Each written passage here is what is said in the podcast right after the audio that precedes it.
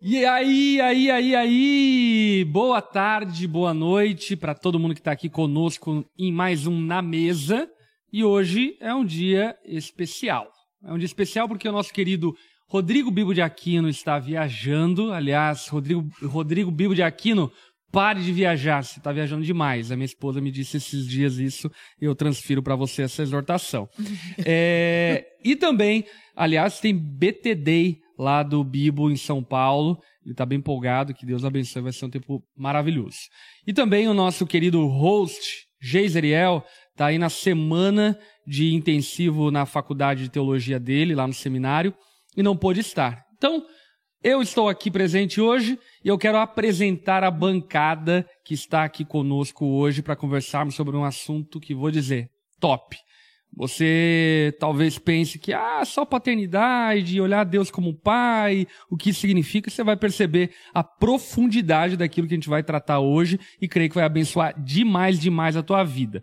E antes de eu pedir algumas coisas para vocês, quero apresentar aqui a minha bancada. Começando aqui pelo meu lado, meu querido irmão Chico. Seja muito bem-vindo, Chico. Obrigado, pastor. Boa noite a todos. Boa tarde, boa noite. Obrigado pelo convite de estar aqui na bancada com vocês. Convite hoje. de meses, né, Chico? Maravilhoso. É. Deu pra Maravilhoso. preparar Consegui bem, me né? programar muito Que bem. bom. Estava ansioso há quase dois meses sem dormir. Con- conseguimos pagar o cachê do Chico, Claro. jogador caro, jogador, É, ca- que bom. A joga- passagem aqui é o mais caro. jogador de milhões. Chico trabalha conosco aqui na Onda Dura e ele vai estar aqui dando uma, uma pitada aqui de, de, de conhecimento para nós também. Vai ser um tempo maravilhoso. Também nossa querida pastora auxiliar pastoral Letícia Ribeiro. Seja muito Ah, bem-vinda. Vinda direto do Pode Nosso Pode para cá. Nossa. Viu? Subi na vida, Você amiga. tá subindo, Tô subindo. Devagarinho. É. Degrau a degrau. Degrau a degrau. Seja muito bem-vindo, Bem, Letícia. Obrigada. um A. Letícia lidera aqui o Ministério Kinder da nossa igreja, auxilia pastoralmente na nossa igreja.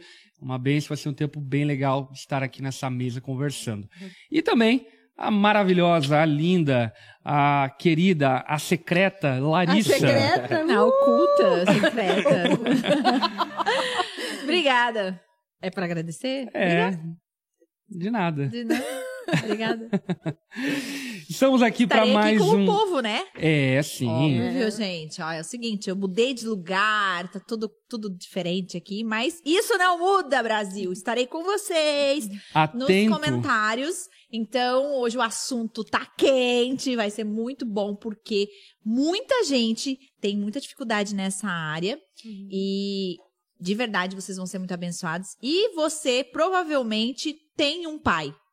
Ou já teve um pai, ou de alguma forma alguém eh, fez parte disso na tua vida, ou deixou de fazer. Então, o seu comentário, a sua pergunta, a sua participação vai ser muito especial, porque a gente vai entrar num debate bem interessante aqui sobre esse assunto. Tá bom? E é, é isso, gente. Ó, vamos fechar ali rapidamente o chat e dar o curtir. Eu já dei meu curtir ali. Só tem quatro, gente, é isso mesmo? Também já dei meu curtir. Não, você tem que atualizar. O meu já ah, tá tem que atualizar, 22. né? É, se você está aí no chat, já fecha ali rapidinho, dá um curtir, ah, é, porque assim, isso é uma coisa que ajuda muito para que vai mais longe esse vídeo e para que acesse mais pessoas, né? Então, nos ajude com isso. É isso aí. Quero também encorajar você que quer ajudar financeiramente aqui o projeto digital da Ondadura que envolve tantas frentes, desde a transmissão do culto online, as gravações de clipe, os programas à mesa, Pode Nosso, canal da Lari, canal Pastor Lipão, enfim, tem muita coisa envolvida no projeto digital da Ondadura. Você pode investir nesse projeto através do Super Chat. Sempre que, que estivermos ao vivo, você pode clicar aí no Super Chat e fazer a sua doação. E faça se você quiser e sentir no seu coraçãozinho, tá bom? Que Deus quebrante o seu coração. Também Quero cumprimentar todo mundo que está nos acompanhando aqui de vários lugares, dentre eles aqui a Luana Rodrigues, ondadura online Itapeva, ela que sempre está aqui presente conosco, sempre colada aqui no, na mesa. Também a Bela Camargo, que agora é Orlando, Estados Unidos, não mais Chicago, né? Bela mudou para Orlando. Em breve, inclusive, começamos um grupo pequeno em Orlando. Também Letícia de Londres está nos acompanhando. Olha aí, a Lari Ló também está nos acompanhando. Bom demais, saudade já de você. Ah, tem gente do Pará também aqui nos acompanhando. Enfim, sejam todos muito bem-vindos. Ah, diga aí qual cidade você está nos acompanhando para a gente saber. E eu também quero pedir a você, além de você dar o seu like, compartilha, compartilha aí na sua rede social, compartilha com seus amigos, no grupo do WhatsApp, chama a galera para participar dessa live. Como a Lari já deu aqui um, um disclaimer, deu aqui um spoiler, nós vamos tratar sobre paternidade. E vai ser muito legal, muito profundo e vai abençoar demais a tua vida, tá bom? A Daiane também de Portugal tá aqui conosco. É isso aí, bora? Todo mundo Bora. preparado? Mais ou menos. Podemos rodar a vinheta? Podemos. Preparada, host, Larissa? Com certeza. Então vamos lá. Solta a vinheta porque está começando mais um Na Mesa.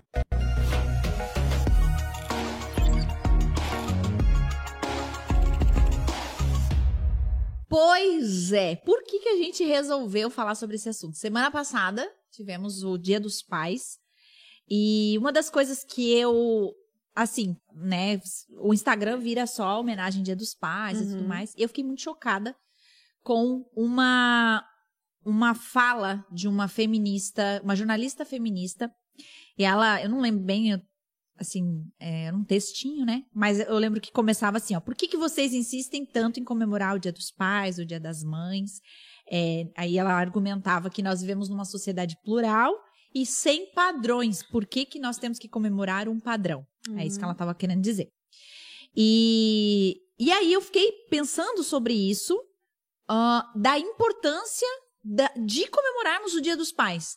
Ainda mais nós, óbvio que eu acho que é até legal a gente a Lê tá aqui, porque realmente é um assunto delicado. É bem delicado. É bem delicado. Hum. Mas é, comemorar, eu acho que não, não, sei, não sei. Aí a gente poderia até pensar um pouco melhor e mais profundo sobre isso. Mas a, a comemorar a paternidade, ou comemorar a importância dessa figura masculina, do Uhum. pai, do acolhimento e enfim, ah, de comemorar isso. E aí, óbvio que nessa questão ela tá falando sobre dois pais, ter duas mães, ter. Uhum. cri- E aí, uma das coisas que a gente enfrenta é crianças que não têm pai. O que, o que, que eu queria trazer aqui, né? Ah, é importante comemorar o Dia dos Pais e como que isso. Como que a gente pode tratar isso nos nossos dias, né? É bem complexo, assim, até agora no dia das crianças, no dia das crianças, no dia dos pais, a gente ah, fez a comemoração, né, com as crianças, mas assim, eu tive que trazer um material até para instruir o pessoal que ia trabalhar com as crianças isso, porque é um tema muito complexo, porque a, né, a mesma coisa, existem crianças que não têm a figura da mãe, mas a grande maioria da falta, né, falando de papéis, é do pai. É uma, é uma realidade, né? A gente vai ali no Kinder, até aconteceu uma situação de uma criança que foi fazer uma atividade e ela começou a externar bastante violência, assim, sabe? E aí o pessoal meio que, que percebeu que tinha uma coisa acontecendo, aí uma prof chamou ela e perguntou, olha, quem é que mora contigo? Começou a fazer um trabalho investigativo e a gente percebeu que ela estava reagindo àquilo que estava sendo conversado ali, porque realmente é uma dor, né? Uhum. Então, assim, como abordar isso, até ah, a forma como eu coloquei ali, eu falei muito da questão da figura paterna, que não necessariamente tem a ver com o pai biológico, mas às vezes aquele avô, aquele Hum. tio que faz essa, esse contraponto desse papel. E também falamos da questão do pai, que é Deus, né? Como Deus, como pai, aquele pai que supre, então a gente dê esse foco. Mas eu acho muito importante porque, por mais que a criança não tenha essa figura e seja dolorido isso, de alguma forma a gente comunica quem é Deus. É. Aqui- comunica os atributos de Deus, quem ele é, né? Então eu acho que e mostrar que nós temos um outro pai, isso é bem importante para a criança. Então é muito ah, válido celebrar esse dia, né? E ter esse dia como uma coisa de- não só no nosso calendário, mas pensar isso teologicamente, como abordar isso com a criança tem uma importância bem grande, gente. Eu creio que é uma questão crucial a gente salientar o Dia dos Pais. Crucial até por conta da teologia. E, obviamente, quando nós falamos sobre paternidade, biblicamente, isso se amplia para a figura de Deus, porque, na verdade, a Bíblia ela usa muitas figuras e parábolas para explicar acerca de coisas espirituais. E a paternidade é uma delas. Ah, por exemplo, Paulo vai falar que ah, o casamento de um marido e de uma mulher esboçam, ilustram o casamento de Cristo e a igreja. E quando nós olhamos para a criação, homem e mulher, ah, unindo-se, formando filhos, isso ilustra o relacionamento da Trindade. Então, a figura uhum. do pai, ela não foi estabelecida por Deus por acaso. Uhum. Ela foi estabelecida por Deus com um propósito, e esse propósito para apontar para ele mesmo. Portanto, acho que uma coisa bem importante para a gente salientar a importância da comemoração do Dia dos Pais é nós entendermos e compreendermos que todos nós uh, podemos ter um pai. Uhum. É, no sentido de que não é necessariamente o fato de eu não ter uma figura paterna biológica ou social, uhum. isso não significa que eu não possa ter um pai. E aí entra, enfim, as questões da fé, do evangelho, das boas novas, assim por diante. E pegando carona nesse contexto todo, é óbvio, a gente vive em uma situação, eu diria, é, em grande proporção delicada se tratando da figura paterna, porque, por exemplo, estatisticamente, 11,5 milhões de famílias no Brasil não têm a figura de um pai, são mães solo, né? Mães que cuidam de uhum. filhos sozinhas. E essa é uma realidade social. Mas ainda que seja um número alarmante, gritante e até mesmo, eu diria, uh, triste, uhum. é, nós não podemos desconsiderar o fato de que isso não é o padrão e que também não é a maioria. Uhum. E eu vejo que, por vezes, num apelo de tentar defender as minorias, nós acabamos ferindo os padrões e não expondo uh, as pessoas às tristezas da vida. A vida é triste. Uh, nem sempre eu vou ter aquilo que eu quero ter. Uh, eu vou ter que lidar com essas tristezas. E essas tristezas, inclusive, elas nos ensinam a dependermos, a buscarmos ao Senhor. Portanto, eu penso que, independente uh, do fato de a criança ter ou não ter um pai, é importante que essa figura seja apresentada. Uhum. Você sabe que, por exemplo, a. Eu não sei onde é que eu, onde é que eu li isso. Acho que foi, tá, era um livro, eu acho. Tá. Chico, a tua água aí.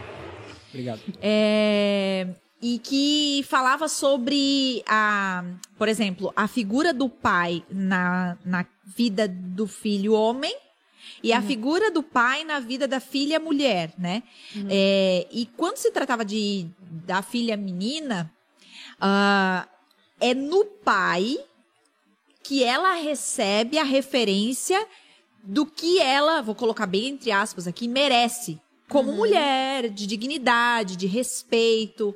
Porque parte o quê? Do pressuposto que esse pai, ele é isso, é a pessoa que vai uhum. acolher, que vai amar, que vai, um, enfim, respeitar e tudo mais. Então, quando você tem no pai essa referência, para a mulher, por exemplo, eu olho para o meu pai e eu dificilmente casaria com alguém que me tratasse menos da forma como meu pai me trata. Uhum. Então, sendo bom ou sendo ruim, uma, o, o, marido ou o namorado, a pessoa com quem essa menina ela vai crescer e se relacionar, vai ser muito perto do que o, que o pai uhum. é. Ou ao contrário, do tipo, olho, olho pro meu pai e falo, eu não quero nada com isso.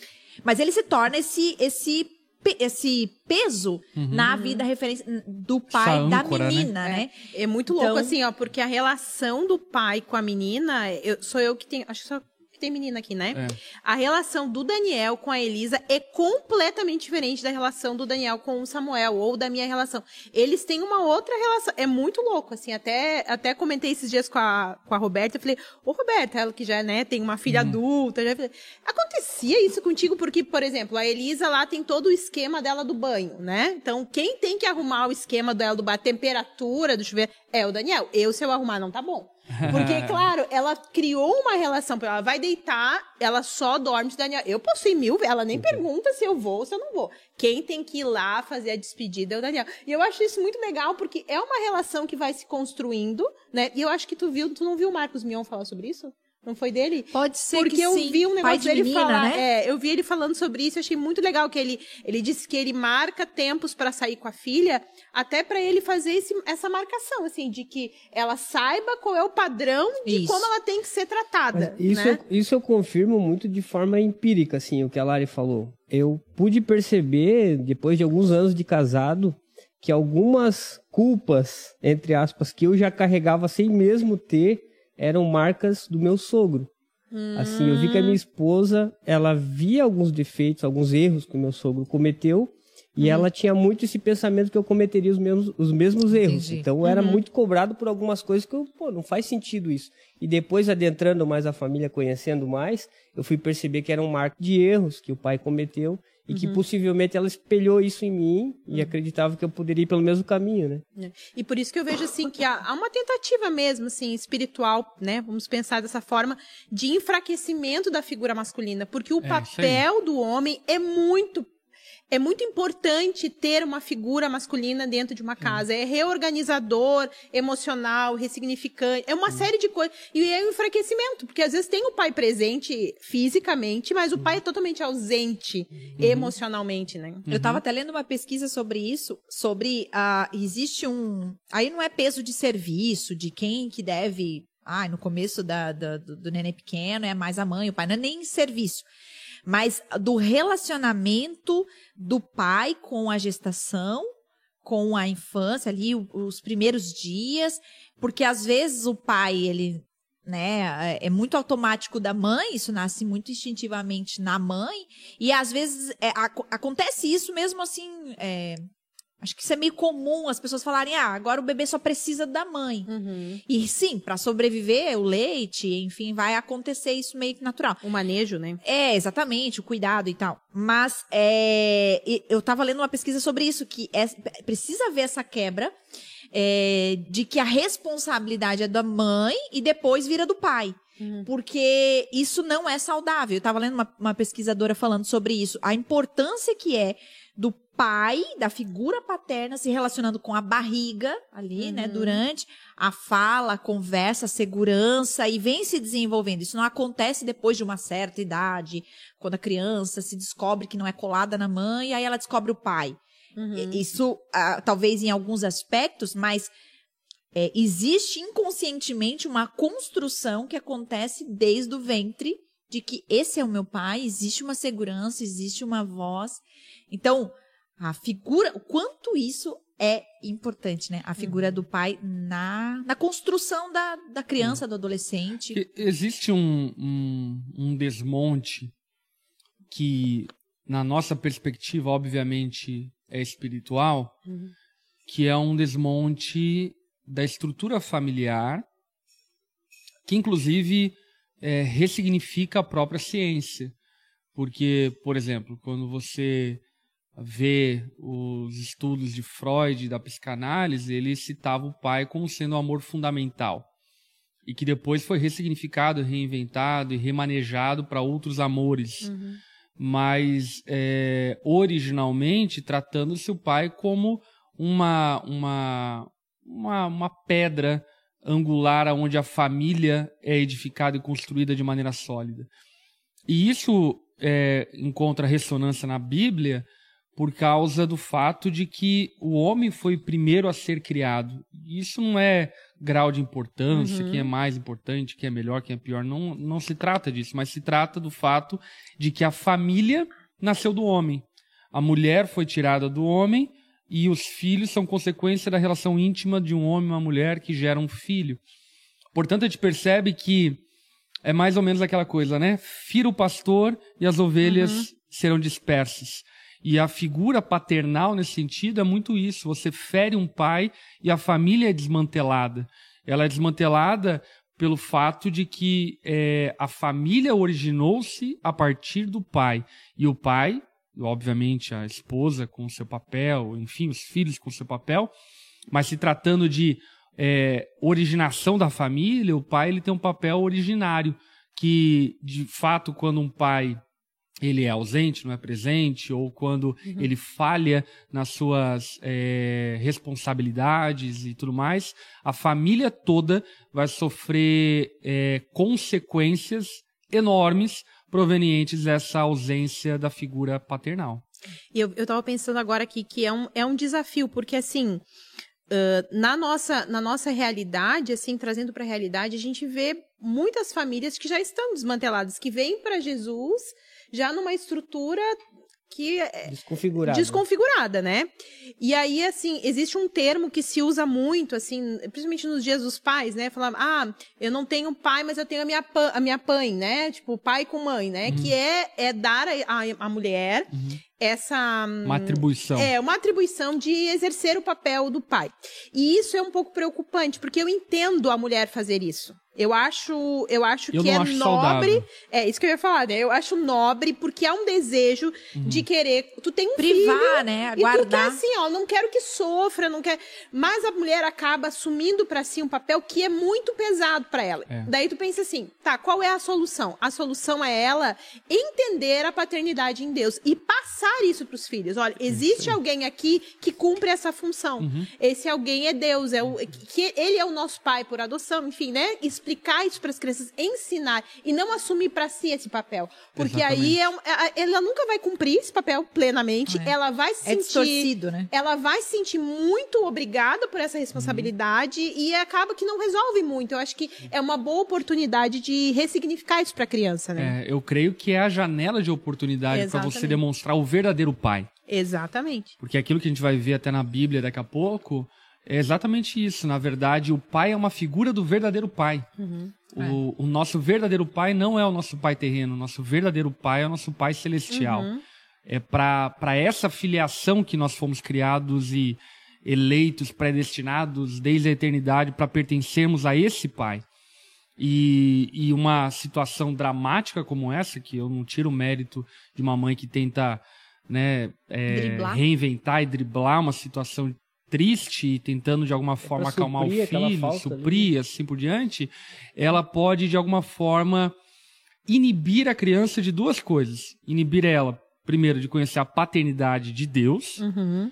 e segundo, de perceber a falta que um pai terreno tem, e percebendo essa falta, por exemplo, se é um menino, ele é aprender com essa falta ao ponto de quando ele for pai, ele puder suprir essa falta sendo pai. Porque é aquela coisa, a gente precisa lidar com dores. A vida traz dores, traz perdas. E se a gente camuflar essas dores e fingir e tentar de alguma forma aliviar os nossos filhos das dores, assim por diante, a gente pode estar reproduzindo um padrão que na próxima geração vai ser muito problemático. É. Porque, por exemplo, esse menino que ah, a mãe substituiu o pai e se tornou a, a pai, né? Ah, esse menino depois, quando, quando pai, ele pode pensar que ele é descartável. Não tem necessidade. Então né? ele vai reproduzir possivelmente, não, isso não é uma regra, regra, obviamente, mas ele tem potencial de reproduzir o comportamento do pai se ausentando e dizendo: "Ah, eu tinha uma mãe, então meu filho vai ter uma mãe, tá tudo certo". E reproduz um comportamento social que pode ser inclusi- inclusive ah, uma explicação para muito da desordem familiar que a gente vive nos nossos dias. Por conta de que eu acredito que a gente está partindo da exceção para a regra. Ah, por exemplo, né? Pais ausentes era uma exceção. Pais não presentes era uma exceção. E isso cada vez tem se tornado maior, porque de alguma forma a gente está privando as crianças de terem uma visão, ainda que não sendo da vida delas, mas uma visão é, ideal ou um projeto futuro é, familiar que ela pode construir. E eu entendo muito isso, assim, é, acho que nós como mães queremos, né? É, a gente não quer que sofra, né, gente? Sofra, né? Se eu Porque é um- é um pudesse, problema nosso, da mãe, dizia- provavelmente. Eu não dizia não nunca para meus filhos, tu diria? Não, Não, se eu porque a gente não pudesse. quer que sofra. O não é sofrimento, né? Dizer que não tem, É, dizer que não pode, né? Então, eu, super eu até tive um- uma situação é, com uma amiga que ela continua na onda, amiga, continua amiga, então se ela ouvir, ela vai lembrar dessa situação. Eu era líder do Ministério Infantil aqui na Onda, do Kinder. Foi onde nasceu o Kinder, né? E meu primeiro ano eu fui pra organizar como a gente ia celebrar o Dia dos Pais, né? E aí ela me chamou e falou assim: olha, ah, ia ter uma. Como era? Eu não lembro que, que, que movimento que a gente ia fazer e tal. E aí eu lembro que ela falou assim: Ah, eu não vou levar a minha filha nesse dia, tá, Lari e tal. Eu falei, mas, mas por quê, né? Ela falou, não, porque. chorando assim, né? Não, porque tu sabe que ela não tem pai e tal, né? Ele vazou, enfim, abandonou. E eu não vou expor ela a isso. E eu lembro que eu senti a dor dela. eu disse pra ela uma coisa que eu, assim, eu disse por amor e não porque eu queria dizer, né? Uhum. Eu falei pra ela, olha, deixa eu te falar uma coisa. É, Deus tem uma história pra sua filha e que envolve a falta do pai. Não é o que Deus gostaria, não foi o que Deus sonhou, Uhum. mas Deus pode ressignificar isso com o poder dele. Uhum. Então, veja que lindo vai ser ela contando o testemunho do quanto foi suprida por Deus nesse processo sem o pai, né? Sabendo que tem uma ma- mãe maravilhosa, que tem pessoas que amam ela, mas que não teve o pai. E Deus pode ressignificar, porque essa é a história dela. Você não pode privar e esconder a história dela. Uhum. Infelizmente, ele é um babaca. Uhum. Infelizmente, é isso. Essa é a história dela. Porém, Deus pode ressignificar. Deus nunca amou isso, Deus nunca desejou isso. Uhum. Mas você talvez está tirando até o testemunho dela e dizer: olha, gente, Uhum. eu vivi algumas situações muito difíceis. Mas Deus me supriu, nunca tive necessidade. Enfim, e eu lembro que ela ficou me olhando assim, bem arregalada e tal, não me respondeu nada. No fim, quando eu- a gente foi pro Dia dos Pais, a menina tava lá. E eu fiquei pensando sobre isso. E Isso mar- marcou mais, acho que primeiro em mim, porque várias coisas eu ficava pensando. Meu, eu não vou enfrentar isso porque eu não quero sofrer, porque eu não quero me expor. Mas pera, essa é a minha história, que é marcada por um processo, por uma dor, por perdas, por dificuldades. Enfim, é a minha história. E Deus me supriu o tempo todo. Esse é o testemunho da minha vida. O quanto que Deus me supriu e não o quanto que eu tive tudo Uhum. né? Então foi muito muito interessante. Até teve um comentário aqui do cadê? Do tava- Guilherme. Ele disse: "Fui órfão de pai, não presente em vários momentos na vida. Dia dos Pais sempre é complicado, porém no culto de domingo de manhã foi confor- confortante saber que sou amado pelo Senhor, meu Pai eterno." Essa é, a É resposta. isso aí. É isso aí. É isso aí. Eu tava lembrando aqui, a gente tem um, um encontro de mulheres que é o secreto, né? Que quem conhece aí, acompanha a Lari já conhece. E no último era sobre perdão. Então, o tema era perdão, né? Não geral, né? Poderia ser perdão em várias áreas. Acontece que as mulheres dão um testemunho, né? A respeito de uma situação que elas viveram e a gente ora pelas outras pessoas que estão ali que se identificam com aquele testemunho. E foi interessante que as duas pessoas que foram, o testemunho era o mesmo. O mesmo. O mesmo. Hum, Era, foi até. Pai. Era o pai. pai. a falta de um pai, as marcas de um pai. E aí são duas pessoas que hoje, glória a Deus pela restauração que Deus tem feito na vida delas, né? Que são, ah, dão testemunho de serem cristãs, de viverem, de terem as suas famílias, enfim, né? E isso mostra a restauração de Deus, é pra glória dele. A nossa dor, ela é no fim, no final, ela serve pra glória de Deus. E coopera pro nosso bem, né? Exatamente, porque isso transforma, nos ensina, né, a respeito do próprio eu acho que caráter são de marcas para todos, né? Que ficam quando existe uma ausência assim. Porque no acompanhar o meu filho desde pequeno em todas as coisas, né? Desde andar e tudo mais, várias vezes eu fiquei pensando como deve ser difícil para uma mãe que não tem um companheiro do lado, né? Muito, Às muito. vezes dia de chuva eu vou levar ele na creche, eu vejo mãe cheio de bolso e filho no colo, aquela coisa toda. E as crianças são pesadas pra gente, a mulherada ali com aquela eu fico pensando como é difícil para uma mãe e para criança, que sofrimento que isso Uhum. traz. E se essa pessoa que, que, né, que não assumiu aquele, aquele compromisso, aquela responsabilidade, esse pai, Uhum. daqui a alguns anos ele tiver um filho e passar por esse processo de acompanhar, talvez isso vai mudar dentro dele essa concepção e eu acho que vai entender, ali vai, vai causar também talvez uma marca nessa pessoa também, né, de, de consciência de que tudo isso aqui que eu estou passando agora, que é algo né, trabalhoso e tudo mais, alguém passou sozinho porque eu não assumi. Então eu acredito que também há uma marca nesse, nessa falta de assumir, né, É. para esse homem. Uma hora eu a- acredito que essa consciência pode vir a, a Cara, brotar, não, né? não tem como. A verdade, a realidade sempre vai ser mais poderosa do que a fantasia. É, você precisa lidar com a realidade, ainda que ela seja dura, e a realidade ela te ensina ou pra, pela presença ou pela ausência, né?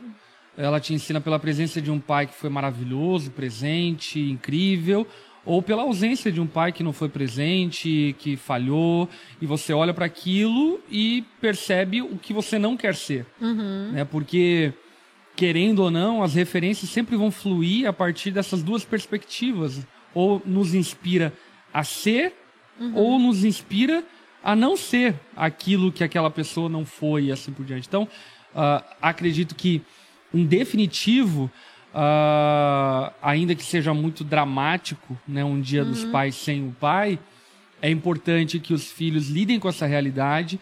A mãe não se coloque numa posição de super mulher que vai dar conta de tudo uhum. e que vai ser perfeita e que vai suprir todas as coisas, porque vai não vai. Vai passar despercebido, né? Ah, é. É, essa, vai passar despercebida a falta do pai se eu aumentar o meu investimento, minha, não meu, passa, né? não vai passar despercebido hum. se você aumentar ou diminuir, não vai mudar nada, porque é. a falta do pai vai ser falta do pai. E uma pergunta subjetiva, aproveitando agora, você é entrevistador. Fala, Chico. o que será que é mais difícil para um, um, uma, uma criação sem um pai ou com um pai talvez que fale mais, que erre mais? Talvez casos de abuso, casos de, sei lá, de violência, de, né? Não é. tem como mensurar isso, mas também, de certa forma, né? Como alguém falou ali no chat também, é uma ausência presente, vamos dizer assim, né? Eu acho que daí é outra coisa, né? Eu acho que daí é, é, é, outro ressignificar, não é, não é pela falta, mas é pelo perdão. Eu acho que eu acho que fala muito da graça nesse sentido, né? Eu posso falar uhum. assim, uh, contando um pouco do meu testemunho, né? Uh, o meu pai, ele foi uma pessoa que teve muitos problemas com o pai dele, né? Enfim, não vem ao caso aqui, mas assim, uma situação muito difícil. Em contrapartida, com os filhos, ele queria ter uma relação, mas ele tinha uma bagagem de estrutura familiar péssima. Então, assim, meu pai, ele uh, foi falho em muitas coisas, apesar de eu conhecer o coração dele, saber que ele queria acertar. Ele errava infinitamente mais do que acertava em muitos aspectos, né? E aí é muito interessante porque eu tenho outros irmãos e cada um deles tem uma relação com meu pai que tem muito a ver com o encontro que nós temos com Cristo. É muito uhum. diferente, é muito louco é isso. isso. E assim, eu, eu até estava conversando com meu irmão até a vez que ele veio, eu falei, Mateus, eu quero te dizer assim, ó, que eu a minha relação com meu pai tem é 100% reflexo da minha vida com Deus. Porque eu é. consigo perdoar ele, eu consigo aceitar quem ele é, eu consigo amar ele apesar é. das falhas, porque eu tenho isso suprido em Deus, então eu consigo olhar com olhos graciosos para Ele, que é da mesma graça que eu recebo. Talvez né? as então, mesmas falhas são compreendidas de formas de diferentes. formas diferentes. Mas, mas esse é o ponto crucial. Uh, tudo aponta para Deus. Uhum. Deus é o princípio, o meio e o fim de todas as coisas. Ou seja, as nossas experiências terrenas, humanas, passageiras, transitórias, elas apontam para Deus. Porque não é sobre elas em última análise. Não é sobre a minha família em última análise. A minha família vai deixar de ser minha família quando a gente for para o céu e formos nos tornar uma uhum. única família. Não é sobre o meu pai em última análise, porque meu pai vai deixar de ser meu pai no dia que eu conhecer face a face meu pai celestial. Uhum. Não é sobre as minhas dores, porque as dores vão passar no dia que eu encontrar uhum. o Senhor. Ou seja, a, a questão é que, por vezes, nós por não termos esperança de vida eterna, por não termos uma perspectiva da ressurreição, do novo céu e da nova terra, nós acabamos é, valorizando de uma forma exacerbada a experiência da vida, ao ponto de que nós achamos que ela é tudo que nós uhum, temos. É. E dessa forma queremos suprir ela com paliativos. E aí, quando nós encontramos Jesus, ele supre a nossa necessidade visceral de existência. Ele uhum. supre aquilo que mais profundo nós necessitamos uhum. e precisamos. E a paternidade mesmo, eu creio perictoriamente que, de fato, a paternidade deve ser exercida com responsabilidade, etc e tal. Mas eu creio teológica e biblicamente que a paternidade ela é uma parábola para falar sobre o nosso relacionamento quanto criaturas com o Criador que nos adota como filhos por meio do seu uhum. amor. Ou seja, a paternidade, em última análise, não é sobre a paternidade. A paternidade, é em última análise, é sobre Deus. Uhum. Então, se eu não tive uh, essa pista, se eu não tive esse sinal, essa dica, isso não significa que minha vida vai ser um desastre. Uhum. Porque eu posso encontrar em Deus o suprimento daquilo que realmente eu preciso e que meu pai não poderia hum. suprir. Hum.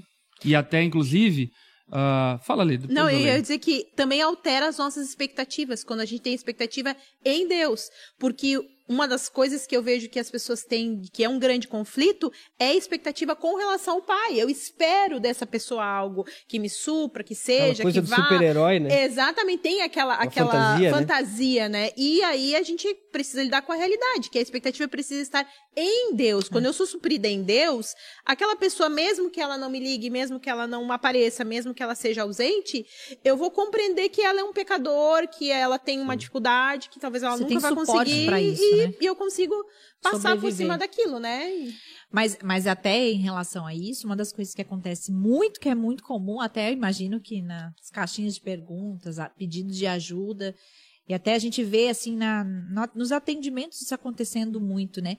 Que é as pessoas misturando essas figuras justamente por esse motivo.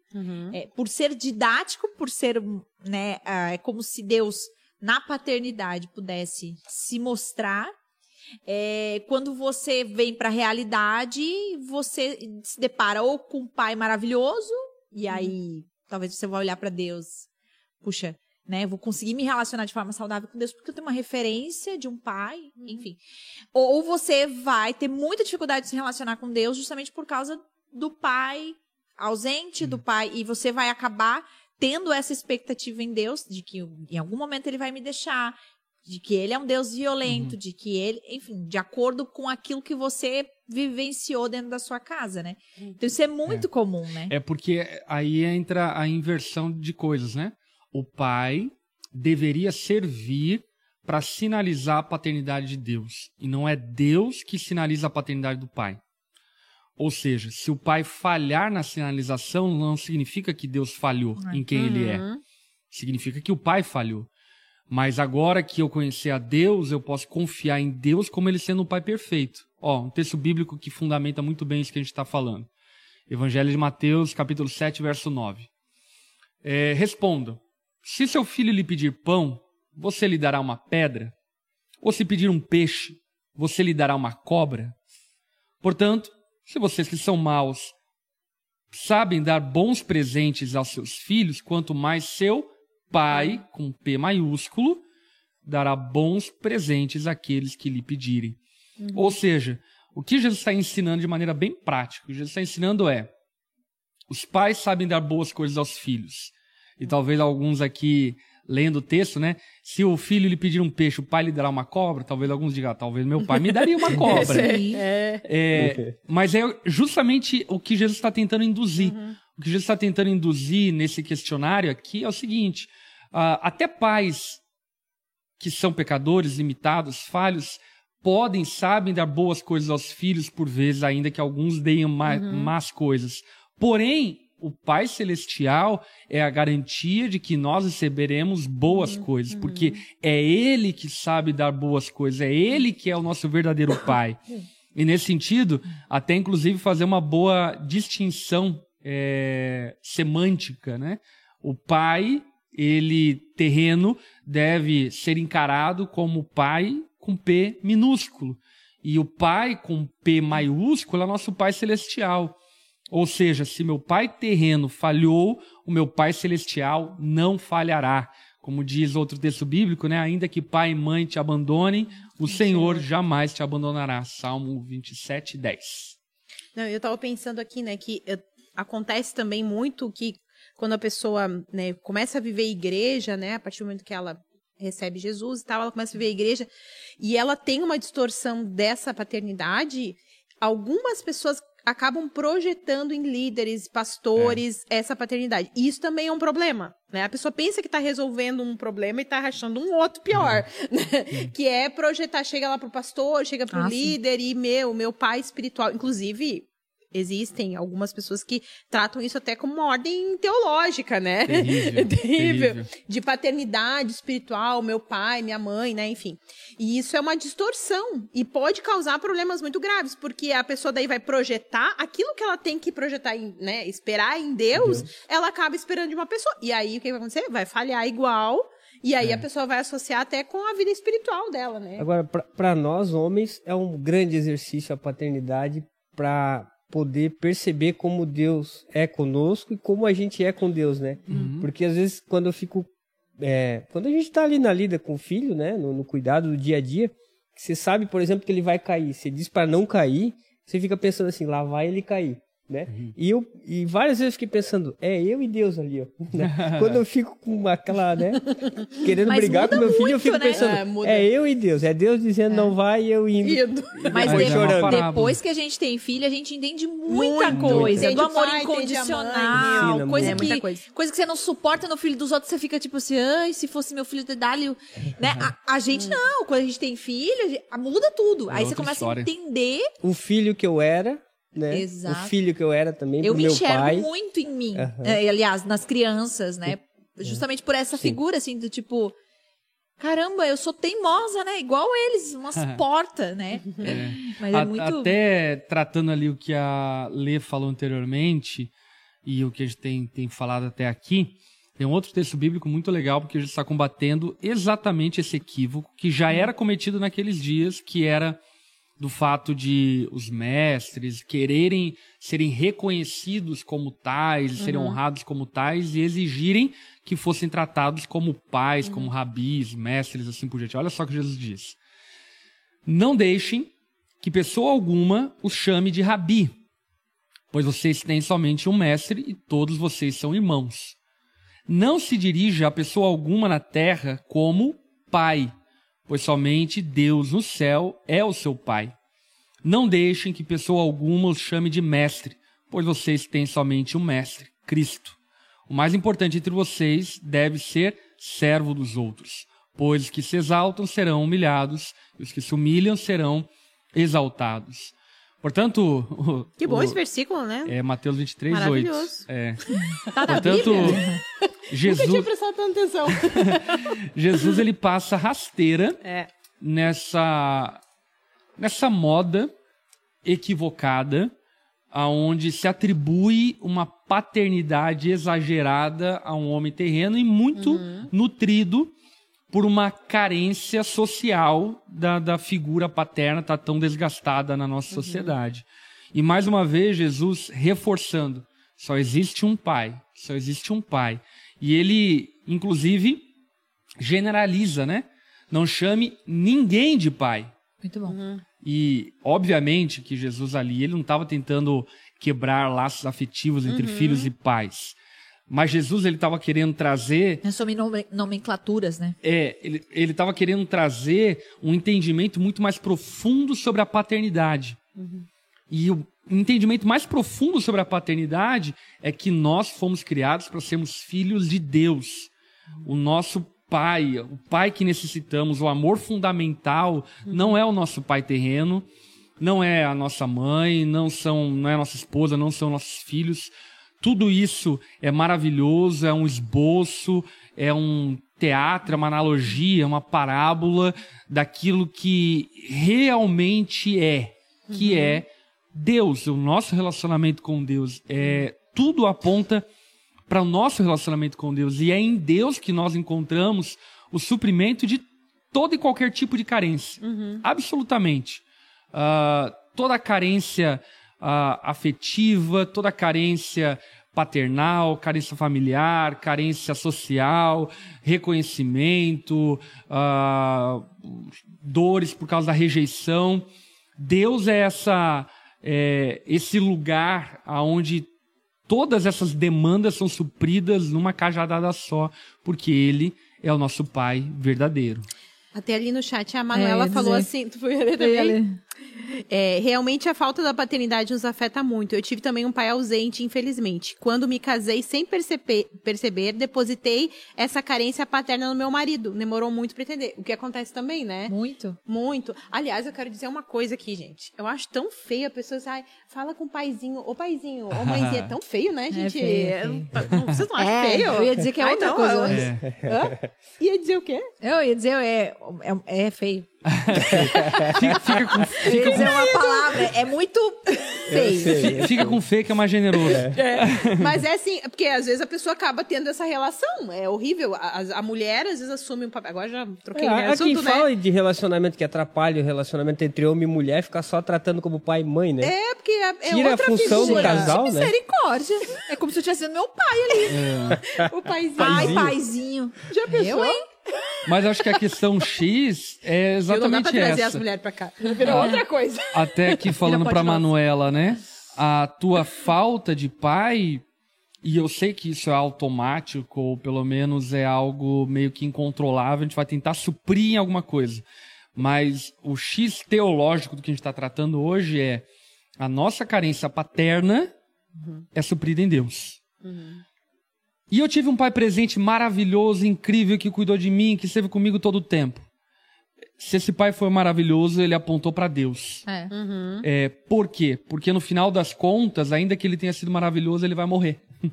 E no dia da e vai morte dele. decepcionar e, E vai decepcionar, além disso e tudo, vai né? falhar e vai faltar. Porque por vezes, até inclusive por não conhecer o pai profundamente, o coração e assim por diante, a gente não se decepciona porque cria um herói na mente e tudo mais. Mas Então, é. o fato de ter sido maravilhoso, pastor, desculpa interromper, mas também aponta para Deus, porque eu acredito, e hoje, quando eu faço a minha oração lá no berço, quando eu vou trocar meia-noite e meia, que eu tenho um ritualzinho de trocar ele para não, pra não acordar, né? Trocar o Isaac. É trocar o Isaac. A minha oração ali naquele momento, muitas vezes, é, é de que se não for em Deus ou na palavra, não tem a mínima condição de eu saber o que eu vou fazer com aquele ser humano. É. Né? Então eu acredito que se um dia eu, né, eu alcançar, e acredito que em Deus eu vou alcançar uma boa paternidade para ele, é em Deus. É. Porque senão não tem condição. Por isso que aponta para Deus, né? O- É, o mas bom, é, né? é isso que o texto bíblico estava falando, é exatamente isso. É, não tem problema você ser um pai, até porque, por exemplo, algumas palavras que nós usamos como reverendo, reverendo é uma palavra cognata de pai. É, então, não é o problema da terminologia.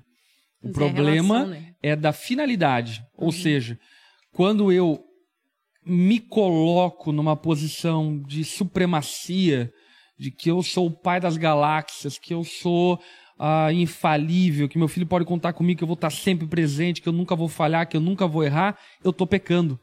E eu tô gerando um ídolo pro meu filho. É isso aí. Eu preciso, como pai terreno, se eu quero ser um bom pai terreno, eu preciso apontar para o pai celestial, porque ele não vai falhar. E aí, quando eu falhar, o meu filho não vai ficar desacorçoado, porque não. não Sem chão, assim, né? É, porque perdeu a referência, perdeu a inspiração. Não, meu filho vai olhar para o meu erro e vai falar: não, tudo bem, Somos porque eu tô olhando para o meu pai celestial. Eu tô olhando para o meu verdadeiro pai. Até porque a nossa bondade, ela é fruto de Deus na nossa vida, não é nós que somos bons, né? Se a gente for pensar, o homem, ele, ele só tem porque Deus ainda, para que a gente não se destruísse, nos deixou possível ainda usufruir de alguns atributos dele, porque é. até as nossas qualidades, elas advêm de Deus. Então, eu acho que deixar isso bem claro, de que Deus tem esse, esse papel, e, e o que eu faço de bom é porque é Deus na minha vida, não é? Porque a minha natureza, ela é má, isso é bem importante. Até eu contei no Pod Nosso, que eu achei muito engraçado, que a Elisa, ela disse assim esses dias pra mim, mãe, dos pecadores tu é a melhor. Porque que ela tem a noção de que Deus, noção. Deus, ele não tá no mesmo qualificação, não é em primeiro lugar o pai e a mãe, em primeiro lugar é Deus. Dos pecadores tu é a melhor. É, é eu muito achei bom. muito bonitinho, porque ela saiu com aquela do nada. Mas é porque já tem essa teologia, Já né? tem. Essa, essa compreensão de que Vai Deus errar, está é Deus é que é falhar. perfeito, nós É somos falhos, né? Olha o comentário da Lizzie, né? Ela disse assim: o fato é que não somente os pais é, claramente difíceis ou ausentes que deixam marca nos filhos. Todos os pais não conseguirão suprir as necessidades que um ser humano exige. Só o pai supre tudo. Muito bem, Parabéns, Liz. parabéns, Arrasou. parabéns. Agora eu tenho- Arrasou, eu- Liz, eu- mandou ver. Muito bom, é isso. Ah, a Liz é lá do, do Kinder. A gente Eu do Kinder, tenho- né, gente? Eu tenho uma pergunta, né?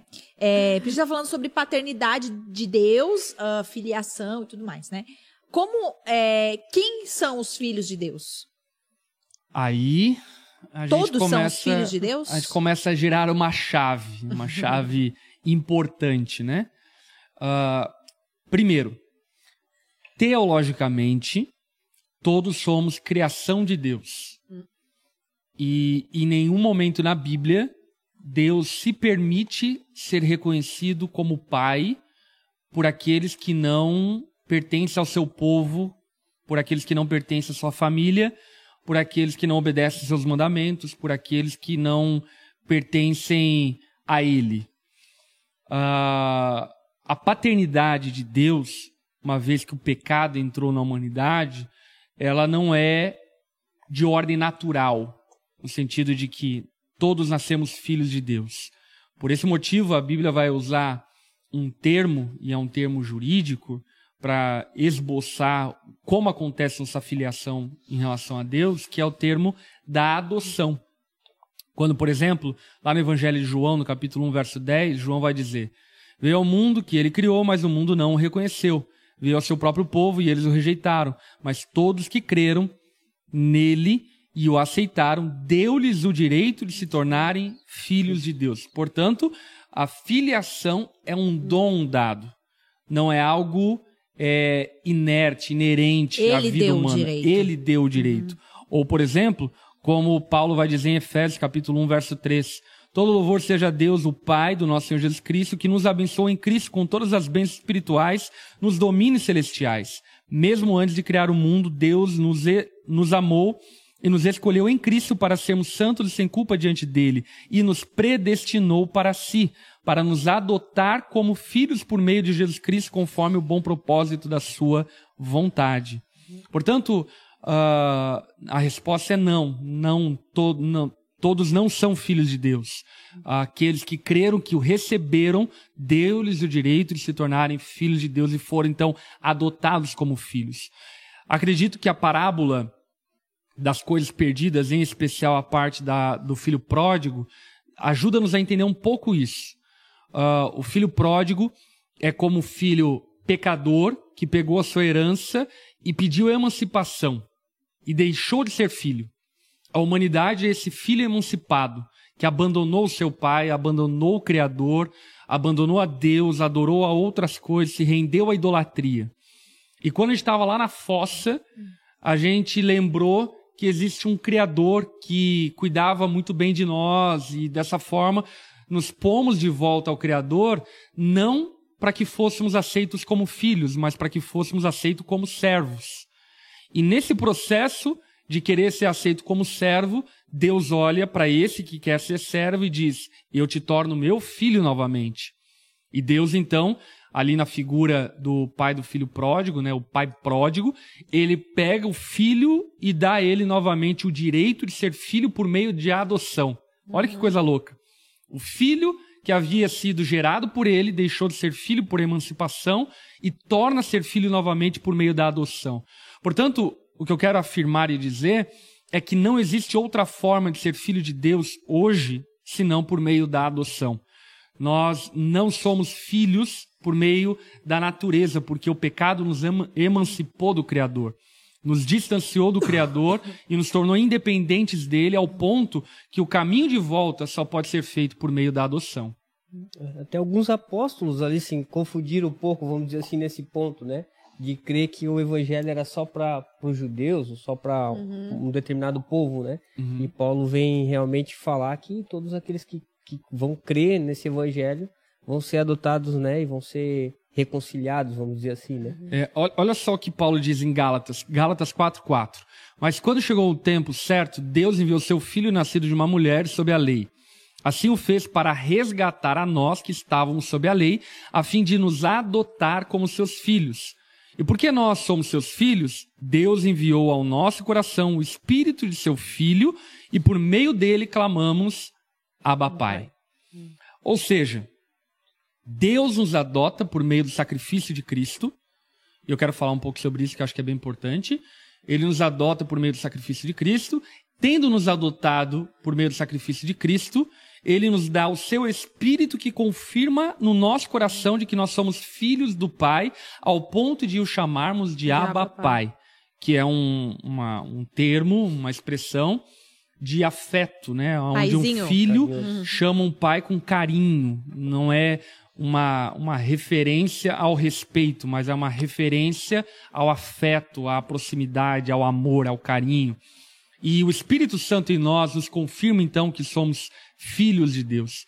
E esse processo todo é um processo que na teologia nós chamamos de ordo salutis ou ordo salutis, que é a ordem da salvação. Porque por vezes quando nós falamos sobre a salvação, nós pensamos ela de uma maneira muito, é, eu diria, simplista. Deus nos salvou. Ou eu me converti. Mas na verdade, a salvação é um processo que envolve muitas obras de Deus feitas já uma vez que fomos salvos, e que ainda serão feitas. Então, a ordem da salvação, só para quem estiver ouvindo entender, ela é feita da seguinte forma, né? A ordem dos salutes dentro de uma visão um pouco mais reformada. Ela acontece por meio da eleição, então Deus nos elege como povo dele no tempo passado, do chamado, aonde Deus nos chama para a salvação por meio da pregação do evangelho, e quando então somos chamados pela pregação do evangelho, o chamado eficaz, somos simultaneamente regenerados. Ou seja, o nosso coração se torna habilitado para entender a mensagem do evangelho. Porque se Deus não quebrantasse o nosso coração ao ouvirmos a mensagem do evangelho, não ia fazer diferença. Não seria só barulho, seria só filosofia. Mas aquilo que faz-nos crer na mensagem do evangelho de maneira eficaz é o fato de que Deus se antecipou, mudando o nosso coração ao ponto de que a mensagem do evangelho faça sentido em nós. Então ele fez tudo sozinho. Ele faz tudo sozinho. o que, Essa... que, a gente fez Criou, nesse processo? A gente se perdeu e ele trouxe de é. volta. Essa é tudo obra que a gente graça... faz é dar os ouvidos. Essa isso. é obra da graça de Deus. E aí o que acontece? Tendo o coração regenerado, então nós nos convertemos, porque agora nosso coração não ama mais as coisas do mundo, não ama mais o pecado. Agora o nosso coração foi regenerado e ama aquilo que é santo. Então é uma, uma coisa natural a mudança de atitude. Por esse motivo, que eu sou extremamente a favor de as igrejas não domesticarem os crentes, né? Exigindo que faça ou deixe de fazer, e não pode isso, não pode aquilo, não pode isso, não pode aquilo que outro. É fruto da regeneração.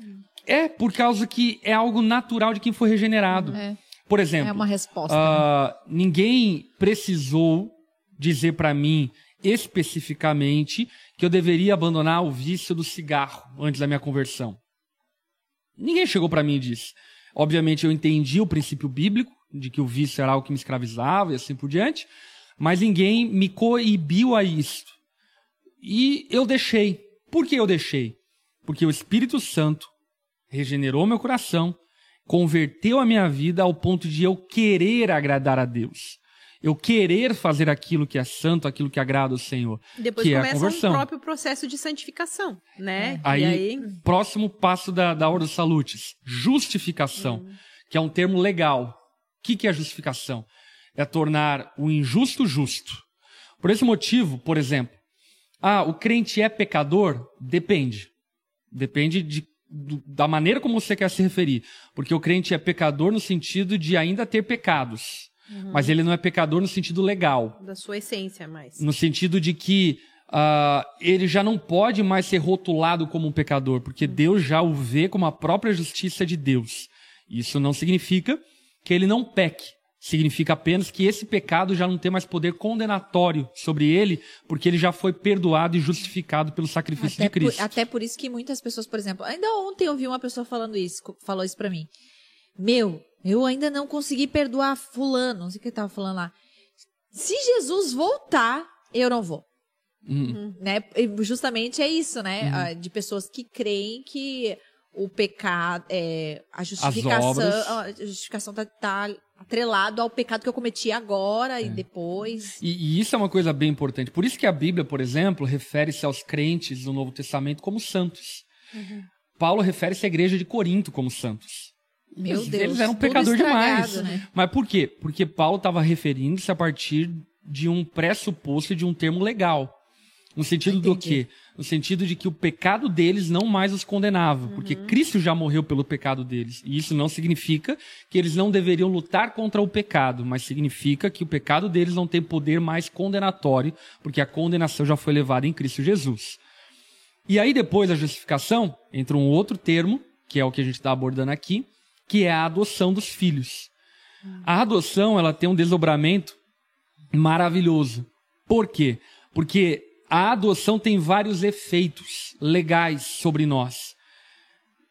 E a gente precisa entender essa graça, porque às vezes, ah, não, me tornei filho de Deus, Deus é meu uhum. paizinho. Mas dentro da legislação romana, onde inclusive o apóstolo Paulo escreve a carta para Roma falando uhum. sobre a uhum. adoção dos filhos e a predestinação dos filhos, é, ele está usando o arcabouço romano legal para usar essa nomenclatura ao referir-se a uma obra que Deus faz em nós. E na lei romana, o filho adotado, ele tinha, primeiro, direito ao sobrenome do pai. Ou seja, agora ele não é mais identificado como alguém que não tem origem. Agora ele tem origem. Ele carrega o sobrenome do seu pai. Ele tinha direito à guarda. Ou seja, é, como também no Brasil, se um filho cometer um erro, o pai paga pelo erro do filho. Uhum. Porque agora é o pai que guarda o filho. E isso é maravilhoso, tratando-se do evangelho e da graça, porque é exatamente assim que Deus faz conosco, né? Deus, ele paga uh, os nossos BOs. Ele leva sobre si a nossa culpa, passada, presente e futura. Uh, o filho tem direito à provisão. O pai se torna provedor do filho, ao ponto de que se o pai não prover ao filho, o conselho tutelar tira uhum. a guarda do pai, porque é obrigação do pai prover ao filho a provisão.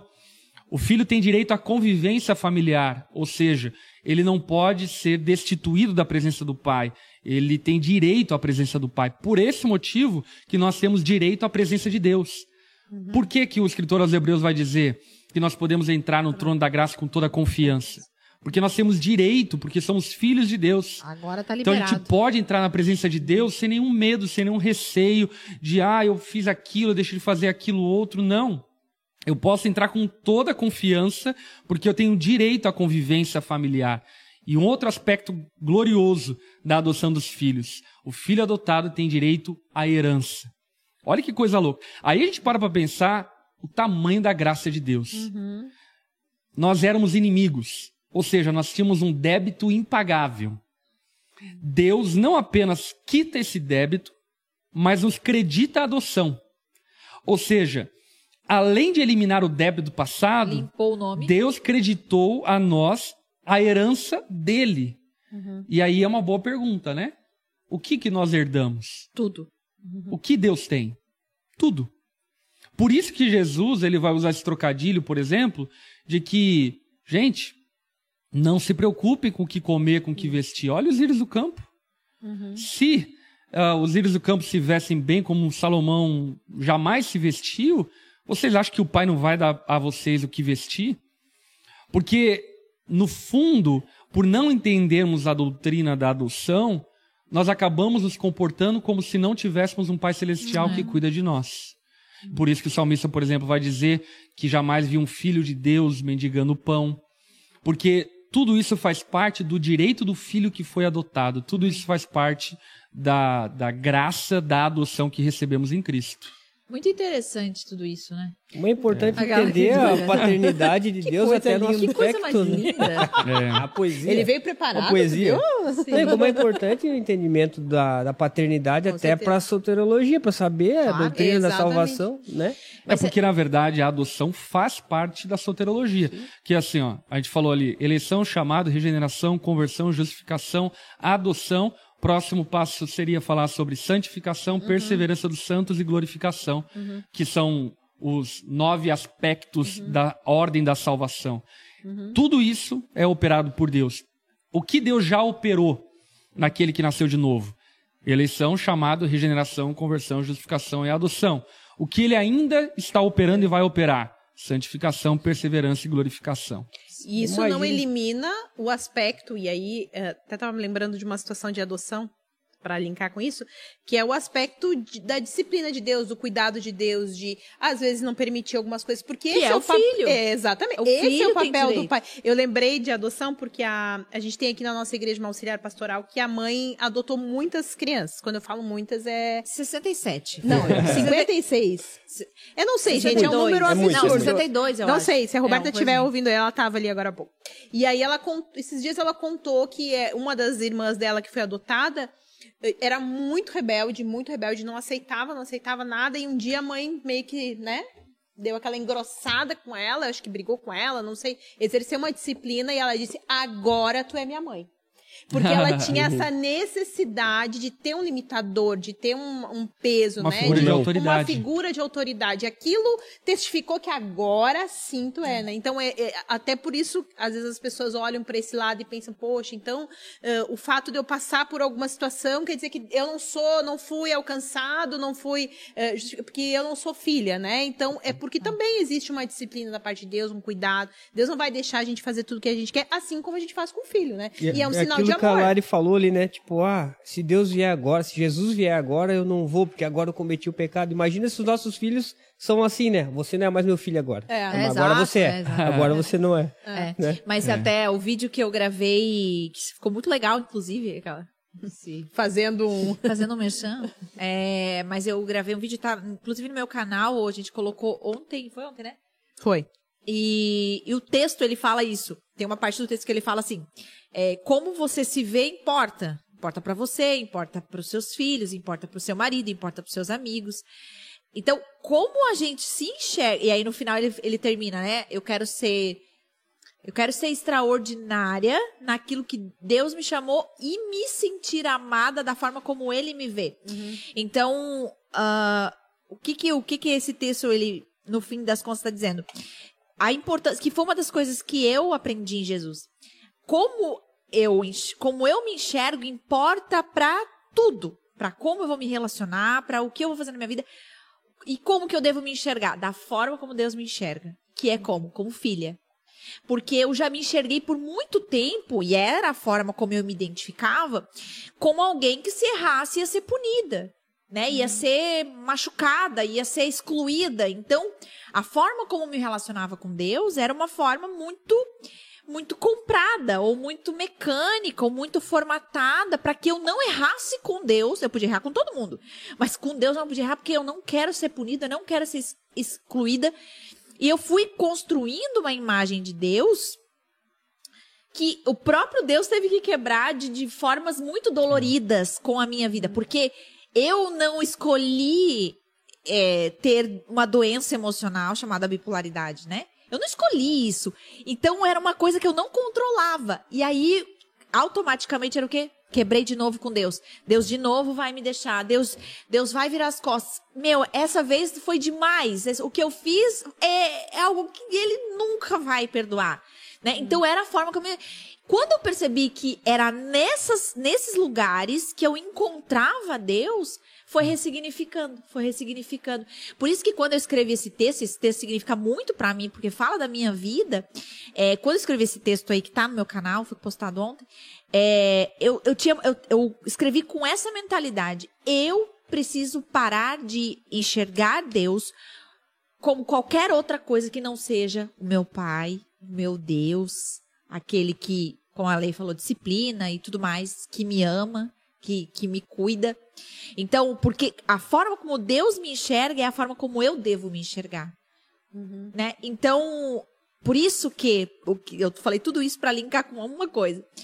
É, não tem a ver com o nosso pai terreno, por mais bom ou ruim que ele tenha sido, mas tem a ver com quem Deus, da forma como Deus me enxerga. Essa, é isso que eu devo me, me segurar. No fim das contas, tem a ver com o meu relacionamento de paternidade com o próprio Deus. E é, um processo, porque a gente é adotado imediatamente a partir do momento que a gente recebe o Senhor, né? A gente já, já é legalmente, né, adotado ali. Mas existe um processo desse reconhecimento que tem a ver, talvez, com a santificação, com o processo de renovação de mente. É. Porque às vezes tu tem o, o Tu sabe que tu é filho, mas tu, entre tu saber e tu conseguir te perceber naquele papel é um processo de renovação da mente, de não se conformar e permitir que o Espírito Santo mesmo vá trabalhando e re- reconstruindo a nossa identidade nele, né? Eu tenho uma frase que resume isso. Aprenda a ser filho, porque Deus já sabe ser pai. É. É aprender a ser filho, aprender a viver sob os méritos da adoção. E quando nós explicamos aqui, obviamente de maneira breve, a doutrina da adoção, ah, eu expliquei justamente com essa motivação de a gente compreender o que, que é ser filho de Deus. Por isso que é loucura, a partir da doutrina da adoção, nós pensarmos, por exemplo, que aquele que foi salvo vai perder a salvação. É loucura. É loucura pensar, a partir da doutrina da adoção, que ah, Deus não vai cuidar de nós, que a gente precisa ficar preocupado, ansioso, cuidando de todas as coisas, porque Deus não vai nos amparar, não vai guardar-nos. É loucura pensarmos que, por exemplo, um casamento frustrante vai levar nossa vida para o abismo e tudo vai terminar. Porque nós fomos adotados como filhos, a gente tem herança, a gente tem presença, a gente tem, tem afeto, a gente tem promessas. Portanto, a gente precisa se agarrar eh, na paternidade de Deus. E acredito que tudo aquilo que está falando leva-nos a algumas conclusões. Dentre elas, eu penso que, primeiro, falando para pais aqui, né? Chico e pais que estão nos acompanhando ao vivo ou aí no podcast ou nos vídeos depois da gravação. Uh, você, pai, tem a responsabilidade de ser a parábola mais fiel possível de Deus. Não no sentido de ser Deus na vida do seu filho e substituí-lo, mas no sentido de ser uma estátua que aponta para Deus. Inclusive, isso é tão teológico e bíblico que por vezes a gente perde a noção. Por exemplo, quando em Gênesis a palavra fala que Deus criou o homem e a mulher conforme a sua imagem e semelhança, a palavra hebraica usada ali, que eu não vou lembrar qual que é, ela significa literalmente estátuas. Deus nos criou como estátuas que apresentam quem ele é. Porque o costume do Oriente Antigo era de que quando um imperador, um rei ocupasse uma terra, ele colocava uma estátua com o busto dele para dizer que aquela terra pertencia a ele. Então, o escritor de Gênesis estava dizendo que nós somos as estátuas de Deus. Ou seja, uh, as pessoas devem olhar para nós e, olhando para nós, saibam que existe um Deus. Uhum. Olhando para nós, olhem para Deus. Não como sendo o próprio Deus e nos adorem, mas como sendo um reflexo, como sendo um esboço, como sendo uma parábola que aponta para Deus. Portanto, os pais têm essa responsabilidade de ser uma estátua de Deus para apontar para Deus. E aí, tratando-se de filhos que não têm pais presentes, ausentes, talvez até infelizmente alguns perderam seus pais e, eh, e acabaram falecendo, algo do tipo. Uh, precisamos compreender que os nossos pais terrenos, uh, ainda que seja maravilhoso ter uma experiência cheia como filho, ter um pai presente, uh, que acompanhou nossa infância e assim por diante, temos que entender que esses pais são apenas uh, uma, um adereço transitório, porque o nosso verdadeiro pai é o Senhor. Portanto, se você não tem um pai presente, saiba que o Pai Celestial está presente, ele olha as tuas dores, ele pode te abraçar, ele pode te consolar, ele tem promessas, tem herança para você, ele tem bênçãos insondáveis para você, e tudo que você acha que o teu pai é, te daria e que você sente muita falta, saiba que é o Senhor quem pode te dar todas as coisas. Uhul! Querem Não, aceitar e outra Jesus, coisa, mais uma coisa, e ressignifique é. isso e tenha uma família e seja aquele modelo que o pastor Lipão falou, né? É. De reproduza uma, uma, uma, algo diferente daquilo que você recebeu, né? Exatamente. Como, como um filho também, eu acho que às vezes a gente não, não se beneficia da graça e de tudo que é de bom no pai, às vezes por falta da obediência também, né? Acho que é, uma, é a graça de ser filho, mas também a responsabilidade de ser obediente ao pai, porque muito da graça vem da obediência também, né? Muito do que a gente colhe do Senhor vem da obediência eu, a Ele. Eu diria né? que a, a, a, graça ela não é usufruída pela obediência. Ela é também, mas ela é usufruída pela ousadia, inclusive de obede obedecer. Uh, a ousadia de crer que vamos ser abençoados. Então, por exemplo, quando eu ousadamente digo não ao adultério e creio que Deus vai me suprir no meu casamento, Deus me agracia e me abençoa no meu casamento. Quando eu tenho a ousadia de crer que eu não preciso roubar porque Deus vai prover a minha necessidade, eu recebo graça de Deus que traz sobre a minha vida, sobre a minha casa provisão. Então, a ousadia de confiar no Senhor, porque a obediência, por vezes, quando a gente ouve essa palavra, ela, ela dá uma noção meio passiva, assim, sabe? Tipo, ah, vou obedecer. Não porque é bom para mim, mas é porque meu pai pediu. Uhum. ah, e aí, como pais, Uhum. como você falou anteriormente, a gente percebe, sabe, que aquilo que a gente pede para que os filhos obedeçam não é sobre nós, é sobre eles.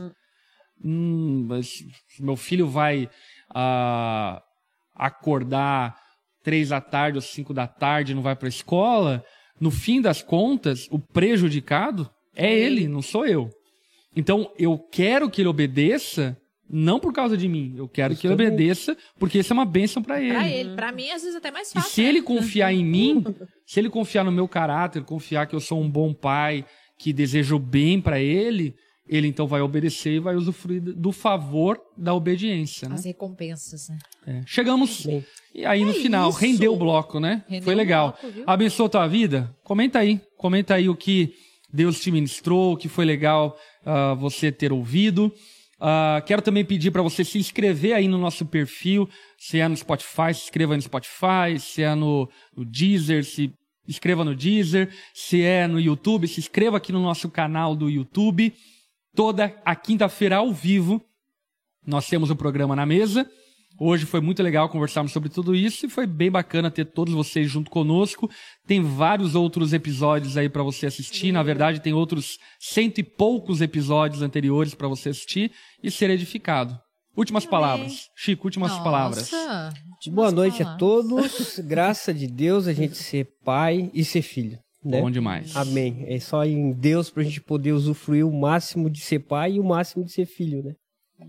Amém. Lê, últimas palavras. É um prazer, né, poder pertencer à família de Deus. Eu acho que, ah, enquanto o Lipão lhe falava, assim, dá, dá até uma coisa, assim, no coração, assim, uma alegria de pensar, poxa, eu pertenço a tudo É. isso, né? Uma gratidão, acho que é a palavra mais, né? Então, assim, que você faça desse momento, né, dessas palavras de que a gente conversou, uma gratidão diante do Senhor mesmo, por sermos adotados, por sermos sido, né, se- nos tornado filhos legítimos do Senhor. É uma oportunidade, assim, única, né, termos sido escolhidos por Ele. É, é uma alegria incrível, assim. Bom demais. Últimas palavras, Lari. Quero comer uma sopa. Eu tô com fome Nossa, também. vou fazer uma fazer- sopa. Uma sopa vou- agora Vou fazer. Tá de Deus, hein, frio, mano? gente. Deus está ministrando chuva. teu coração. Tá, tá, já ministrou, já, já ministrou meu estômago. É... Vamos bater uma selfie pra, ah, eu não pra ir quero embora? saber minhas palavras. Ah, é Não, era verdade. só sopa, pensei que era ah, só deixa a sopa. sopa então, tá é que a ótimo. sopa tava bom. Tá bom. Não, brincadeira, pode falar. Não, eu ia dizer sobre isso, quero, quero afirmar novamente, o que mudou, assim, a- o meu relacionamento com o Senhor foi depois que eu descobri é, na, nas desgraceira da vida, sabe? Emocional, errando, falhando com Deus, com as pessoas, o quanto que ele não passa a mão, mas o quanto que eu não sou descartável por causa dos meus erros, a forma como Deus me enxerga. Então, é, eu acho que essa é a nossa busca, em conhecer a Deus. E conhecendo a Deus, a gente vai descobrir quem nós somos nele. E isso muda tudo. É. Então, acho que esse é o nosso desafio, né? Conhecer a Deus. É isso aí. Muito bom. Muito bom. Vamos bater aí um screenshot, um, uma. Como que é o nome? Captura de tela? Ah, vamos lá, dá um Nossa, F5 aí no teu computador, mesmo, um print, isso mesmo. Nossa, craft Shot, shot, shots. A nem sabe o que, que é. Dá, dá um, um print aí. Vamos lá, um, dois, três e. Aê! Posta lá no seu Instagram, marca nós, marca arroba onda dura. E foi bom demais estar com vocês. Fechou, Até Brasil. semana que vem para mais um Na Mesa. Tchau, tchau, gente! Tchau. Tchau.